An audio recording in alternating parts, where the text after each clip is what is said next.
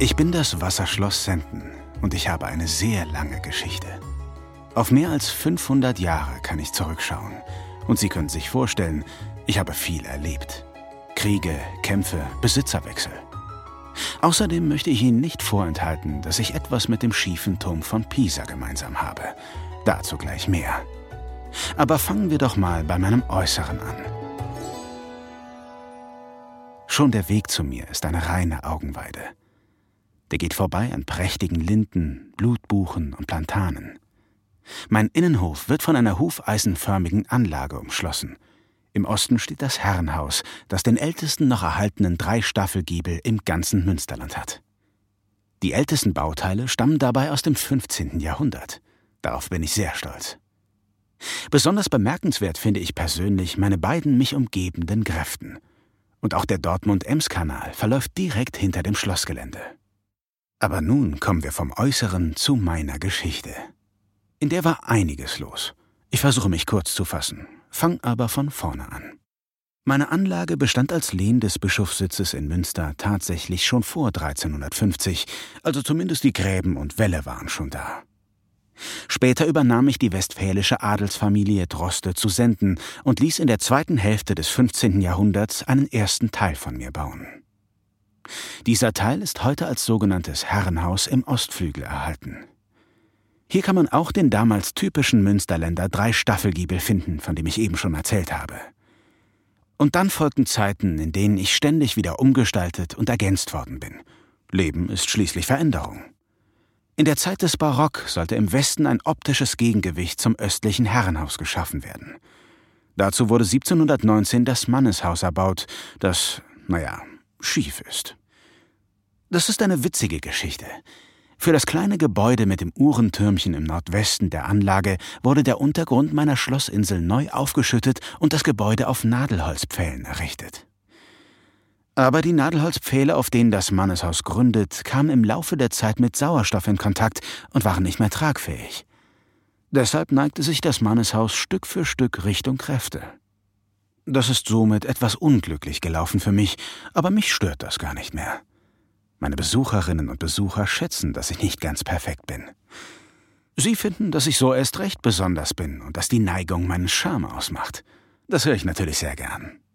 Mein Manneshaus wird deshalb auch mit dem schiefen Turm von Pisa verglichen. Im 18. und 19. Jahrhundert habe ich zudem noch ein paar Anbauten und zwei Kapellen bekommen, die sind auch bis heute gerade, und ich war damit komplett. Anfangs hatte ich es kurz erwähnt, in meiner Geschichte habe ich viele unruhige Zeiten erlebt.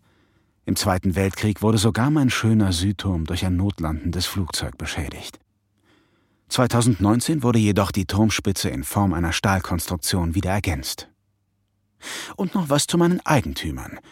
1957 verkaufte mich meine Familie Droste zu Senden an die Funnemanns, die ein Handelsschulinternat in mir errichteten. Danach wurde ich zu einer Altenpension umfunktioniert und schließlich ab den 1980er Jahren bis Ende der 1990er Jahre zu einem Hotel. Tatsächlich wurde ich im 20. Jahrhundert nicht mehr so behandelt, wie es sich für ein denkmalgeschütztes Gebäude gehört. Aber wie gut, dass der gemeinnützige Verein Schloss Senden 2015 die Verantwortung übernommen hat. Seitdem werde ich wieder fleißig restauriert. Ich möchte die Gelegenheit auch nutzen, wenn ich schon mal sprechen darf, meinen vielen ehrenamtlichen Helferinnen und Helfern zu danken. Ohne sie würde es mich so nicht geben. Ich wurde entrümpelt, meine Dokumente archiviert und mein Garten von Wildwuchs befreit, Vermessungsarbeiten unterstützt, Bestandspläne von Räumen erstellt, schützende Holzverschläge gezimmert und Türen und Fenster aufgearbeitet. Wir sind zwar noch lange nicht fertig, aber es ist schon viel passiert. Es gibt zum Beispiel Konzerte oder Filmvorführungen. Darauf bin ich besonders stolz, dass ich ein außerschulischer Lernort geworden bin. Es kommen regelmäßig Kinder, Schülerinnen und Schüler und sogar Studierende zu mir, die etwas über meine bewegte Geschichte und den Schlosspark lernen. Aktuell sind eine Gartenwerkstatt und eine Textilwerkstatt in Arbeit. Schon bald kann man die Produktionskette von der Pflanze über die gefärbte Kleidung bis hin zur Modenschau bei mir erleben.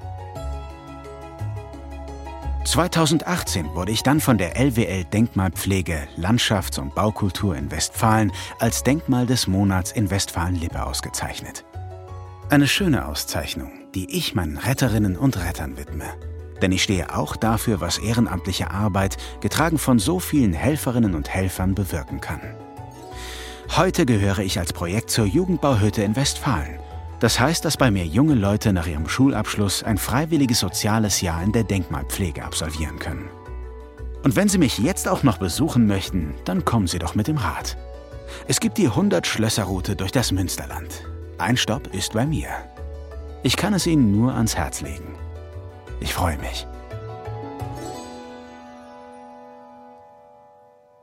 Das sprechende Denkmal wird Ihnen präsentiert von der Deutschen Stiftung Denkmalschutz und Westlotto. Die Deutsche Stiftung Denkmalschutz schützt und erhält Baudenkmale und macht Geschichte und Kultur in Deutschland erlebbar. In Nordrhein-Westfalen wird sie dabei von Westlotto mit der Glücksspirale unterstützt.